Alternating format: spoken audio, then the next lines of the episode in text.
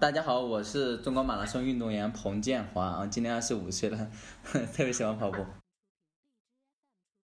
在今天的节目开始之前，我想给我们的节目打个广告。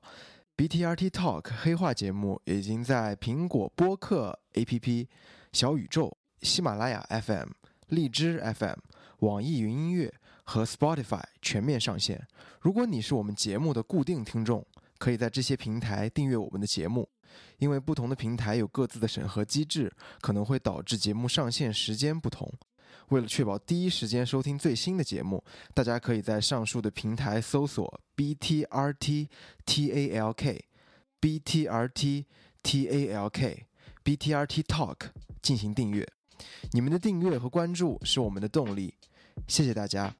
如果你还没有订阅，现在立刻马上赶快去订阅，谢谢大家。大家好，欢迎收听我们最新一期的 BTRT Talk 黑话，我是已经很久没有训练的 Jam。今天呢，我们不聊跑步，我们来聊一聊跑鞋吧。因为跑鞋才是陪伴你时间最长的伙伴，而且一双好的跑鞋会让你跑得更好、更远、更久。制鞋其实是一门古老的艺术，那么制作跑鞋就是一门科技与艺术的结合。从外形、材料、制作，一双跑鞋从灵感到实物，从实验室到赛道，它经历的过程远比你想象的要漫长。二零一九年，董国建在柏林马拉松跑出了两小时零八分二十八秒，距离中国马拉松男子的记录只相差了十二秒。也就是这场比赛，让我们看到了希望，也看到了可能。不仅仅是董哥跑出的二零八。更是董哥脚上的那双特步一六零 X，时隔两年呢，我们等来了特步一六零 X 的二代，这究竟是一双怎么样的跑鞋？它的背后藏着哪些故事？在今天的节目中，你也许会找到答案。今天我们很荣幸的邀请到了特步 X 二代背后的两个男人做客我们今天的节目。他们是特步一六零 X 二代的设计师张龙和研发专家蔡博士，请二位跟我们的听众打个招呼吧。Hello，大家好，我是张龙，那个是幺二零叉二点零的设计师，然后在特步深耕这个跑鞋有十一年时间。呃，观众朋友大家好，我是特步科学实验室蔡宇辉。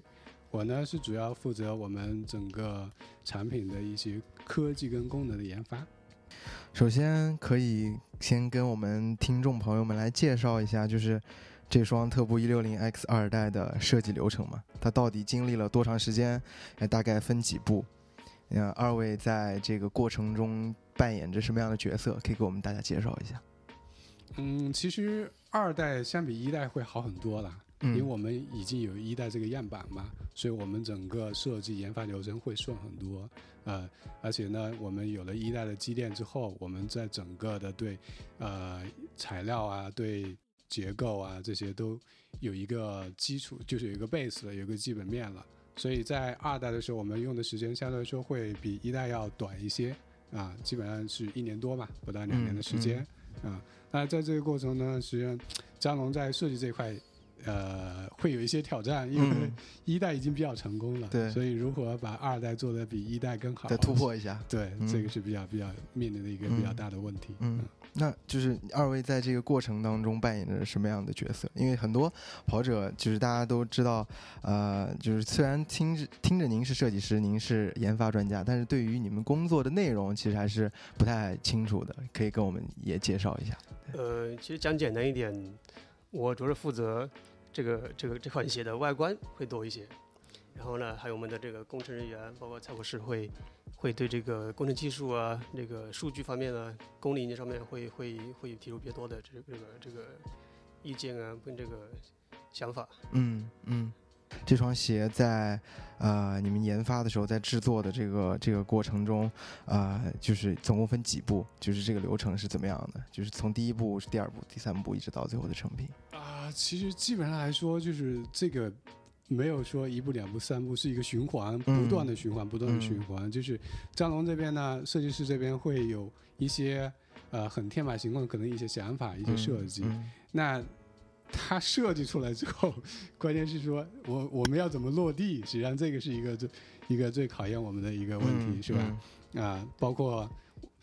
它有很有一些很好的想法，但是如果我们的那个就是因为我们的目标是要提升我们的那个这款鞋的一个专业性嘛，对，而且我们已经有一代的这么一个成功的样本，嗯，对吧？那我们最主要目标是我们如何能够实现突破嗯啊，达到比一代更好的一个功能跟一个、一个嗯科技。嗯啊，那这一块的话，确实对我们的挑战会比较多。那整个过程中，我们就是呃设计完了之后，那我们要请请研开发的人，然后制作样样品，做完样品之后，我们要通过我们的人体科学的一些专业的测试，去确认、去验证我们这款鞋子它到底一个实际表现是怎么样的，嗯哪些地方还需要改进。特别是对于碳板啊，对于材料的结构啊这一块，我们是不断反复去测试验证、测试验证，然后提出改进意见，这样一个一个循环一个循环的这样去、去进行，最后才对，得到我们这双鞋。对。对对对对。那对，机制里面其实有好几个好几个不同环节的碰撞呢。嗯。就第一个碰撞肯定就是艺术设计跟这个技术开发的这个碰撞，嗯。就是艺术与这个技术的这个之间的这个这个点的平衡点，其实是第一轮的碰撞是这样的，然后呃 完了之后就是技术开发跟这个科学性能的这个碰撞，嗯最后就是设计啊、外观呐、技术啊，到这个运动员的这个第三第第三环节的碰撞，就是嗯每一轮原本的这个这个这个这个范围是不一样的。嗯嗯，对，大概经历了多少轮？你们还记得吗？就是打样这个，光是做这个产品的样本，又做了多少双？呃，光碳板龙好像有六块是吧？六块不同的碳板。对碳板，它整个我们做了很多板，对很多板，就是不同的形状、不同的厚度，，不同啊厚度、不同的弧度啊，对，嗯有六块、六块碳板。然后样鞋的开发其实至少有四轮，四轮。四轮。嗯，然后这每一轮每一轮都其实都需要内部的这个试穿呢，对包括运动员的试穿呢，对其实这个周期是比较比较长的。对，因为之前我有看到呃关于呃特步的实验室的一些采访和报道，还有一些视频，可以给我们介绍一下那是一个怎么样的一个环境吗？我觉得那个啊、就是特别酷，就直接在一个楼里面有一个跑道，看起来就特别的是，特别帅其实特步的科学实验室啊，它不是说那个就是非呃，它在硬件上有多么牛逼，或者嗯说呃比别的比别的品牌会超出很多。其实硬件上跟 Nike 啊、跟阿迪达斯或者跟国内的很多品牌，它的配置是类似的。但是呢，其实比较特殊的一点就是说，我们这个实验室在它建成之前，我们就已经规划好了我们要怎么去使用它的设备，以及我们要通过这个实验室来达到我们什么样的产品的目标。嗯所以我们是在设计它就建成它之前就已经做好了很好的一个规划，所以才会呈现出我们特步实验室是一整楼一整层楼，然后它是一个环形的跑道，能够让你让你不断的循环去跑去去模拟我们整个一个马拉，特别是像马拉松跑步这种长时间的长距离的一种跑步。嗯啊，那这样的话，其实对我们的整个数据采集啊，对我们整个分析啊，是都是更加跟我们真实的情况是比较接近的。嗯啊，那那一圈跑跑道有多多长啊？呃，一百四十五米啊，一百四十五米啊，对，不长因为我们整个十一楼的面积是一千七百多平啊，它这个是已经是最外围的一圈啊。嗯，虽然它没有像标准的四百米跑道那样有那么长，但是它重要的意义就在于，你也知道，我们跑步实际上它是一个循环的运动嘛，对对不对？对，那它整个如果是呃要跑得久的话，它的匀速、保持的心率、保持的你你的那个心肺功能的一致性，是对整个你的运动成就或者对你的跑的跑的久是有很大的影响的。是的，是的，对嗯，所以我们也是尽量的去模拟这样一种状一种状况下，哎，嗯让我们的跑者真正在跑的时候能够跟他实际的跑的时候会非常接近。嗯，就还是模拟或者还原一个真正跑步的一环境的这样的一个一个建设，一个设计，对，特别是嗯。对他的一个生理指标跟跟那个呃，就是跟他的动作嗯。这样的一个稳定性啊，去更加的去模拟它实际的一个表现。嗯，刚才您也有说到，其实，在呃研发第二代的时候，是建立在呃已经有了一个第一代的一个非常成功的一个基础上。那因为特步一六零 X 一代在跑者社群中其实有着非常良好的口碑，呃，我相信你们在设计二代的时候，肯定也会多多少少去呃参考一些跑者的反馈。呃，二位可以跟我们说一说，你你们还记得有没有呃从这些反馈当中非常有意思的或者印象深刻的一些洞察嘛，就是会影响到你们的设计，对你们的工作有启发的。其实第一代呃跑者的反馈也非常的明确，嗯，其实他们会在在推进以及在这个呃回弹，包括稳定性上面有有有更高的需求，对，所以这个这个这这几个指标其实是非常非常确定的，就是一开始做第二的开一开始就有这几个的的这个方面要去提升的，非常明确。那其实刚刚蔡博讲第二代。相对会比迭代顺畅一些，整个整个过程会会会时间会更缩短一些，但是这过程还是还是非常的波折，嗯，还是非常的 非常波折。对，就是这个现实的这个过程远远比我们想象的会更更加复杂一些，更加复杂一些。然后那个我在去年年初接到这个项目的时候，其实也在想，除开功能点上面的这个提升之外，我在这个设计外观上面有些什么样的突破，跟新新的什么技术没有？那其实刚好在。在一九年，其实特斯拉发了一发布了一款电动皮卡，不知道不知道有没有了解啊？就是叫 Cybertruck。嗯，啊，就跟那个方形的那种，对对对对对对对，很夸张那个，嗯，呃，那个车的真是从外观上面看非常具有科技感、未未来感，然后很像一个大型的金属金属的这个 T 型盒子，就我们开玩笑讲这个就是奔跑的盒子，但是它那个设计。外观上面跟跟过往的这个皮卡的这个这种这种风格完全完全不一样，所以我在想，这是不是在鞋上面也是可以有这样的一个一个一个逻辑？对，所以你会看到这个这个外观上面看后跟的这个这个三角这种切割，其实就跟这个车的上面这个语言是是有这种这种这种转换，对，有借用，就包括现在这个大部分的这种电动车，它的这个尾灯啊，它基本都是这种贯穿式的，从左到右。所以会看到那条线条的这个这个颜色，其实也有这种借鉴意义，从内侧的一直转到外侧来。嗯，这个是是是从那个车那个车上面来的一些一些这样的灵感，嗯，的吸取。那那您就是除了，那您可以跟我们说一说，您这个设计的时候是灵感除了在特斯拉这辆车以外，还有在还有在别的一些地方吗？就是你的参考或者 reference。这个就基本就是车子。OK，这个就是车。因为我我我大学学工业设计，嗯。对车非常感兴趣嘛，就一般学设计的工业设对这个车是天天生的这个兴趣所在。对对，很多做做广告的，我我是做广告的嘛，所以我有很多朋友就是他们在这个行业里面，就是也是当设计师或者美术指导的，他们也是从小就对车感兴趣，所以他们长大了做广告就做很多车的广告，他们修图就你知道拍完车的时候修图是非常重要的，因为你要突出那个车的质感，那个外形啊，他们就非常乐在其中，但那个都是非常非常枯燥的修，但是他们就。很开心，对对，就像您说的，最近这个电动车出来，其实它会摒弃掉很多传统车的那些那些那些设计的，嗯，对，包括那个前的这个栅栏呢，包括那个现在就那个 super track 它连那个雨刮器跟那个后视镜都都取消掉了，但我不知道它最终发布会不会加上去啊？但现在的它之前发布的一个是没有没有那个 后视镜跟那个雨刮器的，嗯，呃，包括很多的里面那些就是细枝末节那些，比如说传传统车的那种。进气栅呢，包括那种对，全部全部取消，极简极简化，极简化。嗯，包括那个机芯的极星三，不知道大家知不知道？极星三的这个这款车，尾灯也是这种贯穿式的这种尾灯，所以我觉得这个非常帅，非常酷。嗯，所以你就运用到了跑鞋当中了。对，就基本这个这个鞋的所有的灵感都是从车上来的，没有没有没有其他。厉害厉害，这个转化蛮厉害的。那蔡博士呢？您有听到就是从大众跑者这边有听到一些什么样的就比较深刻的反馈，或者说，因为我们这一块有一个有一个有一个我们的一个就是职责，就是要去呃去了解我们运动员的反馈，然后呢去了解消费者对产品的一个反馈。所以其实这一块我们还听到了蛮多声音的啊。但从专业角度来说。其实会会有不一样的，就是我们专业运动员他的反馈跟我们普通大众大众的跑者他会稍微有些区别。对，因为本身他们的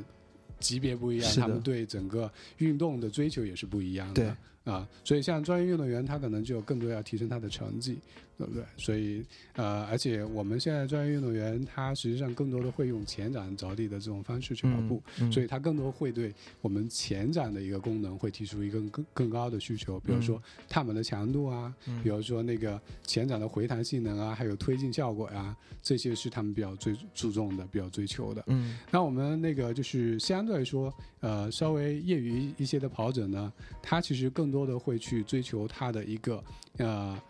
稳定性，呃，还有一个它的一个就是对伤病的一个防护。当然，它也会有对成绩的一个追求，但是会相对是会弱一些。嗯，而且呢，因为我们大众的跑者大部分都是后跟着地的，对，所以他对后跟的一个稳定性，它实际上是会跟专业跑者是完全需求不一样的，嗯，他会追求的更多一些。所以你看，我们二代的时候，其实在不管是在前掌、后掌。包括后跟的宽度以及那个前后前后掌的那个厚度都是有调整。对，是的，是的，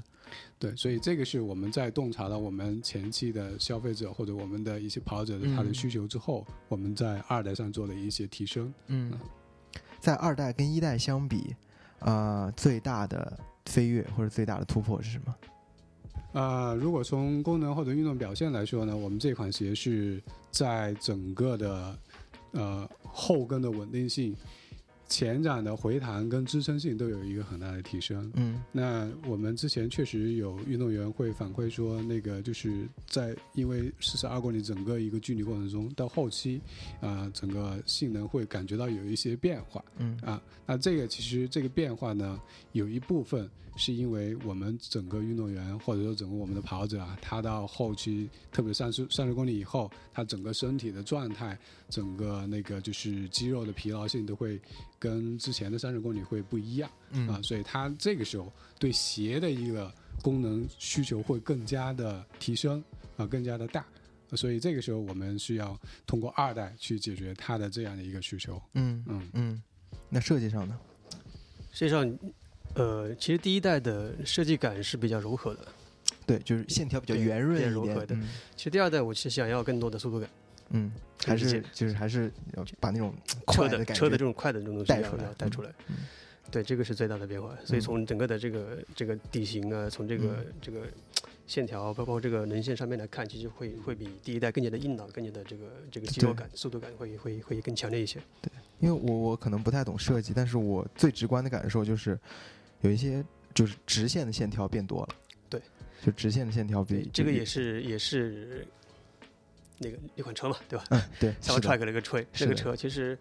呃，其实过往的像像那个法拉利保时捷，它它它的这个速度还是有这种柔的线条在里面。对的。但是那个这款流线型，对，这款车就是直来直往。嗯嗯。它有很多的这种三角切割、钻石切割的这种手法，但是整总体来讲还是直线的，嗯，各种直线，嗯。这里可能要插一个题外话，就是我因为我我们之前跟 Nike 合作很多嘛，所以他们在做破二的时候，他们把他们的鞋比作一个火箭，就他们他们那个广告文案叫做每一次登月你都需要一一艘火箭。然后就一双鞋，但我觉得这个特步今年这个跑车的这个概念，我觉得非常好，就是非常直观，让我感觉到，包括这次发布会我们在上海赛车场举办，就是告诉你我们的速度就是就在这个赛车上赛车道上就可以实现。对，这个我觉得很很有意思，很有意思。呃，这个问题会比较尖锐啊，就是刚才张我听张龙也说，就是在这个设计这双鞋的过程中会有取舍或者平衡。你们俩的这双鞋在研发的过程中有没有发生过冲突？就是，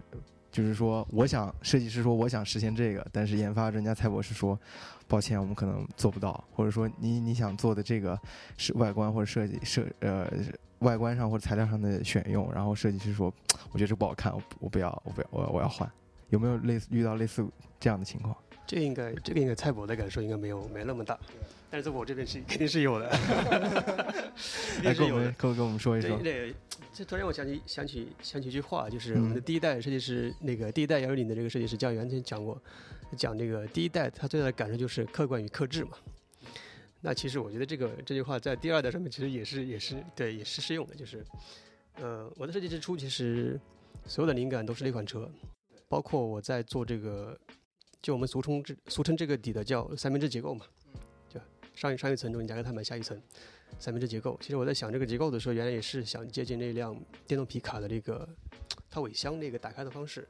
来设定这个上下层的这个不同的这个结构。这原来其实是下面这层拖的上面这一层的。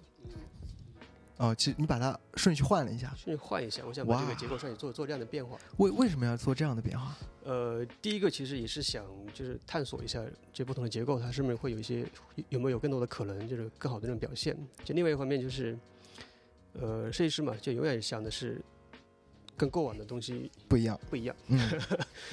对，所以出于这两个基本点去去做的这个设计之初的想法。嗯但是这个东西在在我们在做工程图的这个阶段就被就被掰回来了，因为确实与现有的技术之间的这个这个矛盾点太太大了，就是现有的这个，因为这个材料固性很特别，它这个这个发泡的方式很特别，就支撑不了的那个结构的上面这种 薄啊跟厚的这种这种地方差异太大，所以就后来还是又做回了第一代其实相似的这个这个这个层次结构，这是第一个矛盾的。其实再往后面，其实在做碳板碳板的时候，其实也有一些也有一些这个这个克制的表现。对，呃，原来这个碳板主要是在想解决这个推进跟后掌的一个稳定性的这个这两点上面去做做突破嘛。那其实，在前掌推进其实还好，就从它们本身的这个厚度、刚性啊，包括弧度上面就可以做调整。但是在做后侧这个后后掌的这个稳定的时候，其实我也想，碳板它可能做的更视线感更强一些，比如说它的这个、这个突出的这个这个这个角度啊，跟车的那种后视镜的这种关那那那种感觉会会会更强。但是确实是这个会有带来可能更大的这个负面的这个反作用。嗯所以从这个功能性上面出发，啊会带来更多的这个这个功能性的反作用。嗯，所以最后最后又又又又我们要舍弃了，充分的去以功能导向为主，省掉一些嗯设计上的这种嗯 想法。所以其实可能更多的是设计的想法迁就了这个功能的实现。嗯嗯，有的时候一个非常飞的想法，就是不能去落地去实现，其实也也会有一点惋惜，对，也会有一点惋惜。但是实际上我，我我的意思就是是不是说那个我们不去听取设计师的意见，而是说可能在目前来说会有一些困难。嗯但是实际上，随着我们整个技术的发展啊，那慢慢的他们的一些想法就是，其实我们的目标还是说能够实现这，就是通过我们的技术啊，通过我们的专业去实现他们的这这种这种看，特别一些那个天马行空的想法啊，因为这个设计是不能给他们做设限的嘛，嗯对不对？对，是的，啊是的。但落地的时候还是会有很多条条框框的限制。还是要拉回来一点。嗯，对嗯。这双鞋的设计过程当中，哪一个部分是你们俩觉得分别觉得最有意思的地方？我觉得虽然是很多地方都在都在碰撞，甚至说博弈，嗯。但是回过头来去去细细细细回想的时候，嗯。反而觉得这个过程是最有意思的过程，嗯嗯，就就是。是呃，跟有来有回这种对平衡。对。嗯其实这个其实就是做一个产品，打造一个产品的这个真正这个有意思的地方。嗯嗯。对，我觉得因为张龙这个这个这个说的很好，就是，但最终的产品肯定是说非常重要的一个事儿。但实际上，在我们整个做产品的过程中的一个磨合啊，包括那个碰撞啊，嗯实际上这个过程对于我们来说是会觉得一个非常一个宝贵的一个资源。嗯。嗯，我们接下来还会有一些问题是分别针对呃两位开发者的。首先，我们想从我们的设计师张龙开始，为什么要把这个特步一六零 X 二代做成这种粉红色？这这个其实这个我觉得我的回答会更合适一些。嗯，那好，要不要不你先来蔡博士来来来，因为其实其实说到啊，当然我不知道张龙是不是也喜欢这种骚粉啊。嗯 可能这个是他的一个原因。但但当然，其实从我这一块还有另外一个原因，就是其实我们对很多跑者都进行过调研，嗯呃，就发现我们这种跑者啊，他实际上跑鞋就是他他作为他的一种展现的一种方式，嗯。所以他不愿意说像欧美人，像比如说像那个原来的那些 Brooks 啊或者其他品牌都做的深灰色啊、嗯，黑深色、啊蓝色啊这啊种，嗯比较比较统一的这种比较深色的嗯。这种素色。嗯。啊，所有的跑者都说，哎，最开始的时候说说那个看到女的，我们我们女的那那款鞋的那个粉色，说嗯为什么男的没有这款这个颜色？嗯，我不知道你是不是也是这种感觉？我嗯我之前会选择一些就是深色深色系的为主，嗯后来我就比赛的时候我就想穿的不一样一些，嗯，就我觉得彰显自己的个性比较重要，对对吧？因为在赛场上，每个人都想，我就是独一无二的，我就是最亮的那个仔。对对对，是的，是的，最亮的那个仔。这个这个我可以补充一下，就是嗯我、我呃平常也喜欢打篮球，偶尔也踢足球，但我发现球场上穿的鞋都是很很很很亮丽的、很骚的颜色。是的，其实我在也在想，就是应该是每个人在这种赛场上、场地上面都想展现自己、嗯表现自己，嗯，所以我在想，为什么跑鞋不行呢？对所以你就把这个就就我想跑鞋在就是大多数跑者在在比赛的时候，应该也是想让大家 看到他，对关注到他。是对，这是第这这第一点，嗯这第一个出发点。第二个其实，呃，我刚刚讲了嘛，我对车感兴趣。嗯其实最早这个在做做颜色的时候，做颜色的时候，我也是找了蛮多方程式赛车的嗯哎 F 一 F 一赛车嗯作为这个这个参考这个颜色的参考。嗯呃，对，当然这个最后这个实际的配色落地不是，是我们有一个有一个专专业的色彩色彩设计师嗯来来做这个的。对，然后其实还有一个鸳鸯色，不知道你有有没有有没有哦见到那我我有我个配色？有看到我有看到谍照对对嗯鸳鸯色其实是是我的领导想出来的。嗯我领导他他原来是在国际品牌做了一个足球鞋的，嗯所以他从足球鞋的这个上面也也吸得得到一些一些一些这样的启发启发。所以我在想，这发现都是互通的，对吧？在赛场上，不管是篮球场、足球场，嗯大家其实都想展现自己。嗯。那我看到近距离观察这双二代的时候，我发现有在鞋的内前掌就中腰内侧有三个三角形的符号，这三个三角形的符号是什么？呃，这个其实就是这双鞋的用到的顶级的科技的科技，的嗯，这个科技标的缩对缩影。可以给我们分别介绍一下，就是为什么需要设计成这种三角形的这种这种设计？呃，其实这个是内部的一个科技标识的统一的一个一个、哦一个一个一个一个设计语言，一个设计语言，嗯对它里面的每个每个字母其实就代表这个科技的缩写。嗯。观音山呢？我看见好像每一次特步的鞋都会有一个观音山，我觉得很非常像耐克的，就是呃 Beaverton 或者 Oregon，但是特步这观音山就代表了特步，为什么会观音山其实就很就很比较直接，就代表特步的总部总部所在地。嗯这从也在这个这个有一个，哦哦，不是这个，这一代没有。其实第一代的话有一个那个 produced 呃 innovated in 观音山。哦，OK，也是这嗯款鞋的诞生所诞生地诞。生地。对。那这双鞋的内侧就是这里有一条这样的纹，就上面有几个三角形，这个设计是为什么要加一条这样的设计？这个其实都是赛车语言，也是赛车语言。对，嗯赛车语言就是想还是表现这个鞋的这个鞋的速度感。嗯，速度感。对。然后呢，包括最后的这个尾巴上这个飞，呃，这个鞋就就就有一些故事在里边了。嗯 其实看到这个鞋背后其实是有一个类似于刻章的这么一个小平台，对对对，上面印的一个飞字。嗯其实我在设计之初，其实早期其实是想通过这个模具直接刻出来的，啊，就是凹凸不平的那种就像我们的印章一样，对跟我们传统印章一样。其实我想把原来是想这个鞋，它是一个不成熟的想法。嗯 其实我想每个人拿的这个鞋上面这个这个字都是他个人的一个符号，嗯，就可以挨 I 的印章。嗯个人的印 ID 章的这个这个种感觉 ID 嗯对这种感觉。但是这实际上是跟现实的这个，下回你可以刻个二维码。对第一个是第一个是这个材料，它它是有这个小颗粒发泡的，对对对，它做不到那么那么精细，嗯这是第一个限制。第二个限制是我这个想法不太成熟，嗯，就它是让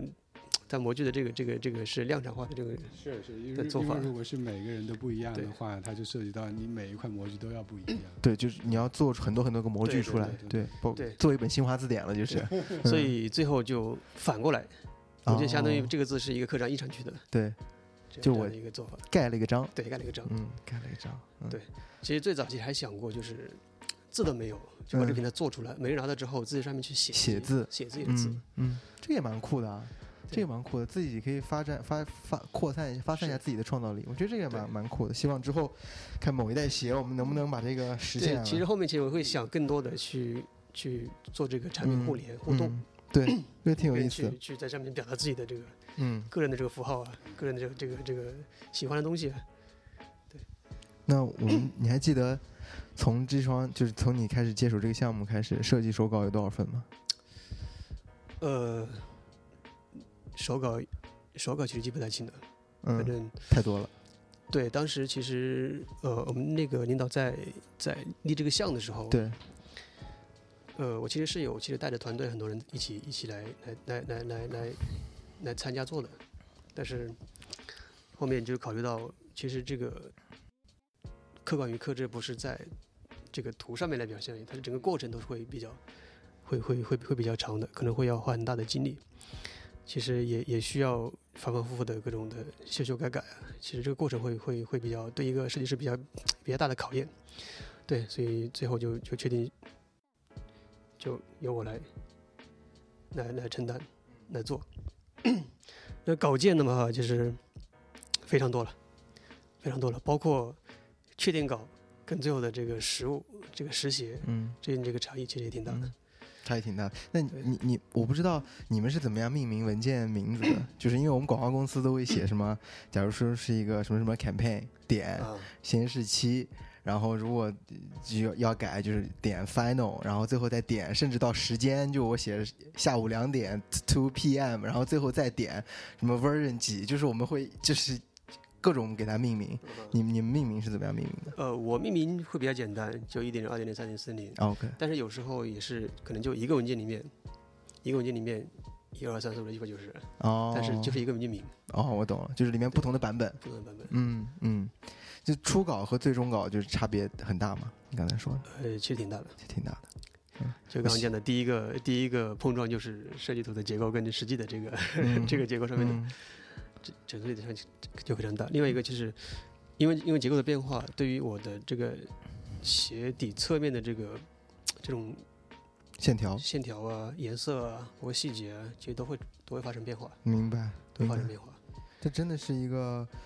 呃艺术碰上工艺，就是这样的一个相互就碰撞就就您刚刚讲的，就是艺术与科学的这种碰撞。对嗯嗯，好，那我们接下来问一下蔡博士，嗯、就是你在接到这个项目的时候，你第一件做的事情是什么？呃，实际上就是这个项目啊，因为我们已经有了幺六零一代，所以在接到这个项目的时候，其实还是算是就是就就是工作的一部分了。嗯就觉得这个就是一个项目的延续啊。那当然，第一个我们想要确认就是啊，包括我们在发布了幺零零一代之后，对其实一直在做的就是确认我们一代的优缺点啊，然后去确认我们二代要实现的目标，OK。啊。去做第一件事情就是还是更加了解自己，先要回顾一下之前的，对，呃包括成功我们自己产品的测试，包括嗯我们对运动员的一个反馈的调研，嗯包括我们对我们跑者的一个调研啊。去这个其实非常重要的，这个数据非常非常非常重要。所以呢，所以所以为什么我们二代会那个就是时间会缩短一些？当然与一代的成功有关系，但更多的是我们知道我们要做什么，我们知道我们要往哪边走。方向很明确。对，所以所以这样我们整个进度就会，或者我们整个磨合，或者在冲突起冲突的时候，我们也会有一个共同的目标。嗯嗯嗯，我我之前有去，就二大大概在二零二零年一月份，然后我有去特步总部参加过一个 workshop，其实就是跟大家一起坐下来聊一聊对这特对特步一六零一代的一些看法和最后的穿着的感受。嗯，我了解到其实一双鞋，呃，就是不同的材料其实是来自不同的产地的，就不同的地方、不同的工厂，因为最后是把它组装起来，呃，才最后变成一双鞋。那二代跟一代相比，二代这些材料跟一代就是有非常大的变化吗？嗯，其实材料上变化不会特别大，嗯因为我们现在用的都是行业内顶尖的材料，嗯，所以这个是已经不能降了。呃，这样的话，你整个品质就会变会下降。嗯，对，所以所以更多的是我们通过我们那个就是结构跟那个我们整个设计的结合，去怎么把二代的产品整个在功能性上，在设计设计的外形上怎么提升。嗯然后我还发现，其实二代比一代重了十克，嗯这十克是在体现在哪里？啊，其实你会发现，二代跟一代比的时候，你有没有觉得你长高了？哦，是厚了，是厚了，对，是厚了，对，是，其实就是加在了底上。是的，我们就是把整个重量加在了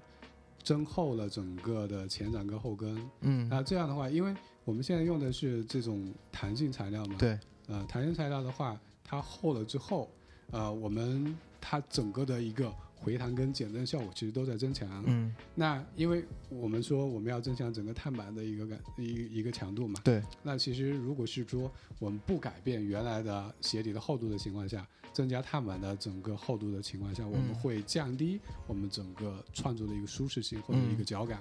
所以，我们同时在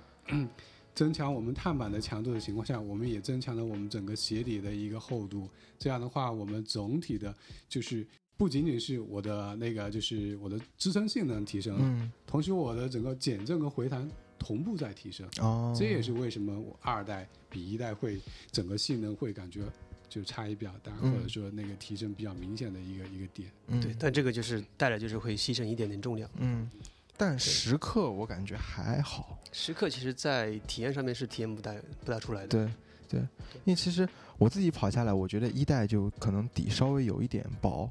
它它就给我的感觉就是可能那个缓震就没有这种厚其他的厚底鞋那么的明显，但它但是它同步给我的感觉是路感很好，就我的脚能够感受到路面的那种回馈，然后让我觉得能够推着我往前走。然后我那天跑穿了二代跑了一下，我就感觉明显的那个厚度增加了之后，哇，缓震就非常不一样，是吧？对对是的对，所以其实这个是我们的一个怎么说呢？就是。因为这款鞋，我们的目标是要提升我们运动员的成绩嘛。对。所以呢，呃，你可以这样说，就是他在比赛中确实能够帮助运动员能够跑得更轻快，对，跑得更远，啊，能够让他跑的速度也是，就是在消耗更少能量的情况下，能够跑出更快的成绩。嗯。啊，所以这个是它是能达到的这个目的。嗯。那呃，我们之前一直在说，其实特步一六零 X 这个鞋系列的鞋是最适合中国跑者的。就是我还挺挺好奇，就是为什么我们会有这样的结论？因为其实从我自己的呃出发感感受出发呢，就是很多呃我穿了很多的碳板鞋，就是碳板鞋可能在鞋的中腰部分做的会比较窄，就是我在脚在落地的时候，我的脚会不自觉的去内旋，然后内旋就导致我的小腿。肌肉就会呃更多的受力，然后会牵拉我足底的筋膜，就有的时候足底筋膜炎会痛。然后我穿特步的话，会给我的感觉这种明显就是减轻很多。嗯，因为我感觉是我从我至少从我自己的感受出发来说，就是我们的鞋楦做宽了，就更稳定。实际上，呃，我们在说谈到说那个适合中国人这一块啊，其实有很多个层面。第一个层面就是说，呃，说大一点就是人种方面。不一样的情况下，它本身整个你看，本身整个脚型就会不一样。对，我们都说欧美的脚型它是偏窄的，嗯啊偏瘦长的，足弓是偏高的，所以你会觉得，哎，呃，那个 Nike 的，特别是原来 Nike 的鞋都是做的很瘦、很瘦、很瘦长的，所以很多中国人其实他穿了之后会觉得有点，就是你说的中腰部会有点有点顶的这种感觉，嗯，因为它比较瘦。那亚洲人的脚型呢，它是比较。胖，比较宽的，啊，所以这个是首先我们从整个呃中国人的脚型上去去洞察，就是欧美人跟中国人就是不一样啊，所以我们在鞋楦上就会有差异啊，啊，另外一块其实呃从整个肌肉力量或者说从从整个那个身高上，它也是不一样的，所以在这一块的话，我们是会有一个啊不同的就是这种选择，就是你看像。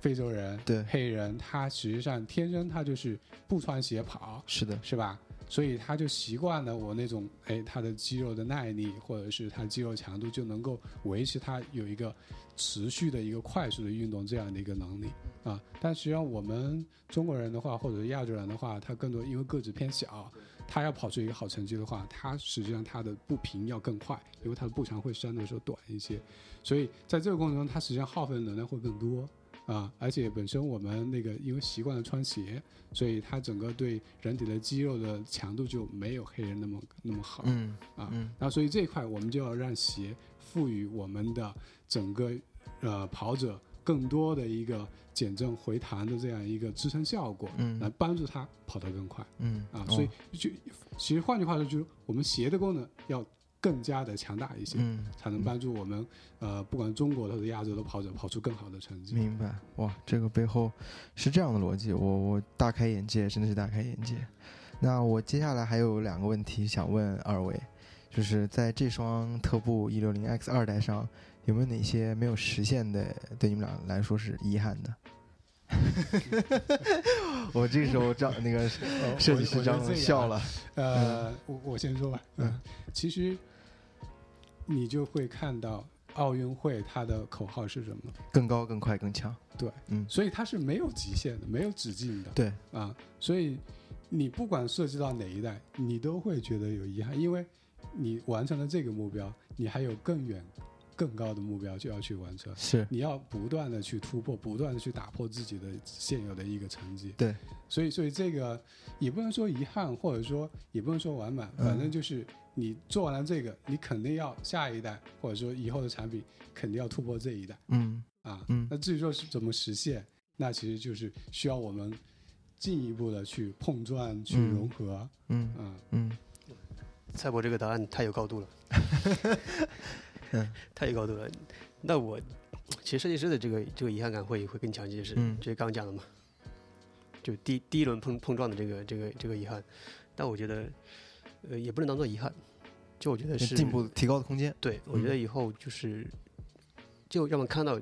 空间，反而空间性会会会更大一些。知道我们之前也是没实现，但我们会期望明年、后年、再后年去实现它。嗯我觉得这个可能就反过来反过来想，就会嗯就觉得这其实也也不是遗憾的。嗯嗯。那如果用一句话来给广大的听众朋友们或者跑跑者朋友们来推荐这双鞋，你们会怎么推荐？就剩一句了，一句话。嗯，如果你相信科学的话，你就你就肯定会相信这双鞋能够为你带来的价值。哇，这个这这是非常掷地有声的一句一句宣言。嗯 这个这个倒是没没太想过，想一想啊，嗯，没关系没关系，就跟大家推荐一下，你觉得这双鞋好在哪里？大家值得拥有。呃，如果你是一个想不断突破自己、嗯提升自己嗯的人，嗯。那么这双鞋就一定适合你。OK，好，那刚才我们说了这双特步一六零 X 二代，说关于它这么多的背后的设计创作的故事，嗯、那我们接下来想要连线两位呃跑者，听听他们对于这双鞋是怎么样的感受跟体验。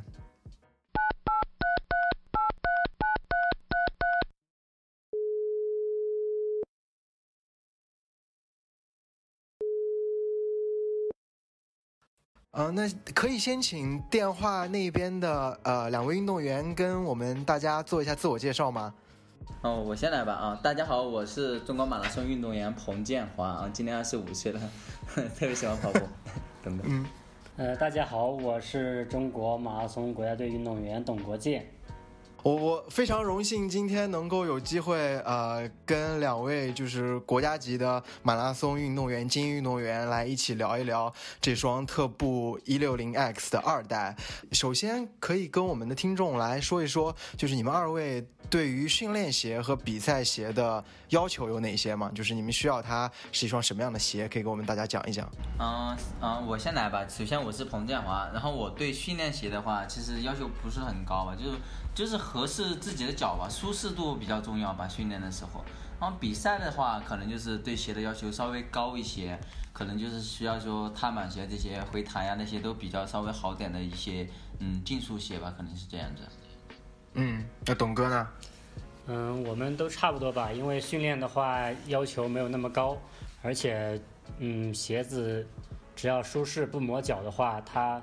嗯没有那么高的要求吧。就是训练的时候还是尽量的穿一些不要那么厚的，不是碳板的，然后对脚的力量啊、训练啊也有好处。但是比赛的话，一定就是要求就是要求有点高吧，就是要碳板鞋，然后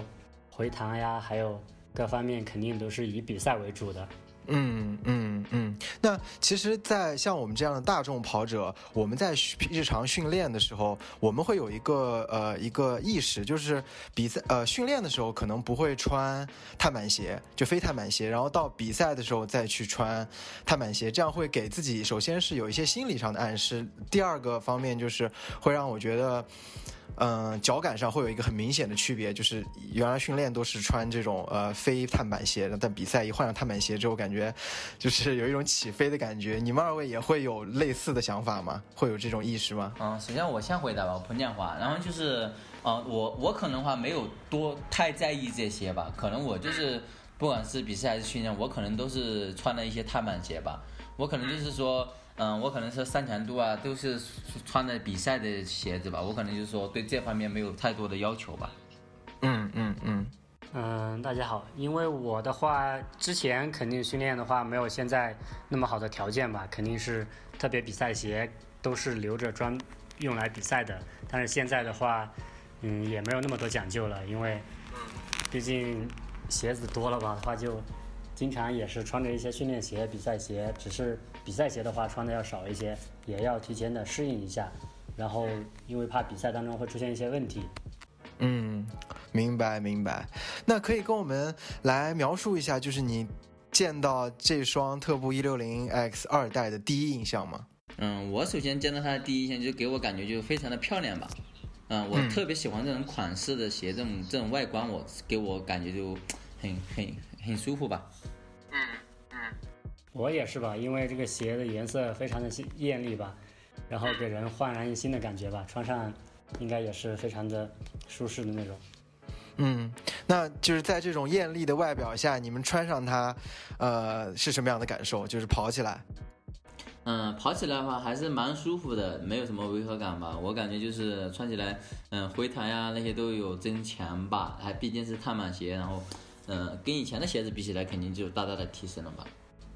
嗯，二代的话，它做的比比一代要好，鞋底要比一代要厚了很多，然后回弹啊，包括其他的各方面，肯定都是比一代要升级了一些吧。嗯，那跟一代相比，你们俩觉得这个最明显的区别是什么？就是跑起来。嗯。嗯，首先的话，明最明显的区别，嗯，如果说不跑的话，第一眼看上去的区别还是外观上的改变吧。我更喜欢就是二代这个外观呀，这种颜这种艳艳丽的颜色给我感觉还是更喜欢一些吧。然后跑起来、穿起来，脚上的感觉就是第一个是脚底肯定就增高了很多嘛，就鞋底鞋底增高了很多嘛。然后回弹呀各方面的还是有所增强吧，但是不是特别明显那种，但是能明显的能能感觉出来一丢丢吧。嗯嗯嗯。呃，它比一代的那个推进感也强了很多吧？不只是颜色各方面，然后舒适度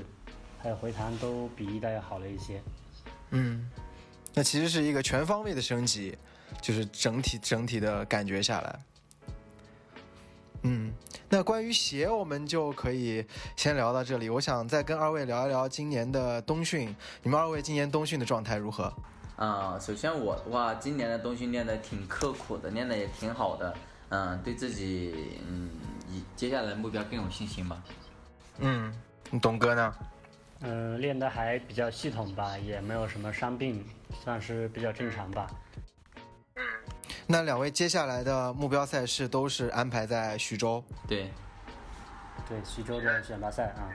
嗯，那今年有什么目标呢？我今年不准放不准放烟雾弹啊！啊，没放完没没放烟雾弹。我今年的目标就是打破国家纪录吧，这是我的首要目标吧。嗯嗯，希望有一场好的赛事，天时地利人和的话，然后去冲着自己的目标去吧。嗯，那董哥呢？呃，首先是先把奥运会资格取到吧，然后能够在奥运会上有一个好的表现吧。嗯，如果下半年条件允许的话，也会去尝试。去突破一下自己，去突破一下全国纪录吧。嗯嗯嗯嗯，那我祝愿二位都能够实现自己的目标。嗯，好的，谢谢。嗯嗯，我们最后一个问题就是，其实。大家也知道，因为前面前段时间就是冬冬天，因为可能疫情有一些反复，然后四月份就是马拉松比赛就立刻就即将全面恢复，赛季也就开始了。你可以对我们的听众朋友们来一些鼓励嘛？因为很多听我们节目的朋友接接下来都会去参加各种各样的比赛，因为四月份比赛非常多。嗯，首先的话，我就是愿愿大愿就是所有的跑友能无伤的快乐的奔跑吧，然后都是以健康快乐的奔跑为主吧，然后希望大家在接下来比赛中都能达到自己预期的目标跟成绩。呃，祝愿所有的跑友能够呃健康完赛吧，第一个目标，第二就是呃完成自己二零二一年的预期目标吧，祝大家。二零二一牛气冲天吧！嗯，好，谢谢两位，谢谢两位，谢谢两位。嗯，谢谢。我们今天的节目马上就要结束了，感谢大家今天的收听。啊，在节目的最后，我还是想恳请大家前往苹果播客 APP、小宇宙、喜马拉雅 FM、荔枝 FM、网易云音乐跟 Spotify 去搜索 BTRT TALK、BTRT TALK、BTRT Talk 进行订阅。呃，你们的订阅跟关注是我们更新的动力。感谢大家！如果你还没有去订阅，现在立刻马上赶紧去订阅，谢谢大家！再次感谢大家收听今天的节目，我是 Black Toes Running Team 的 Jam，我们下期再见，拜拜。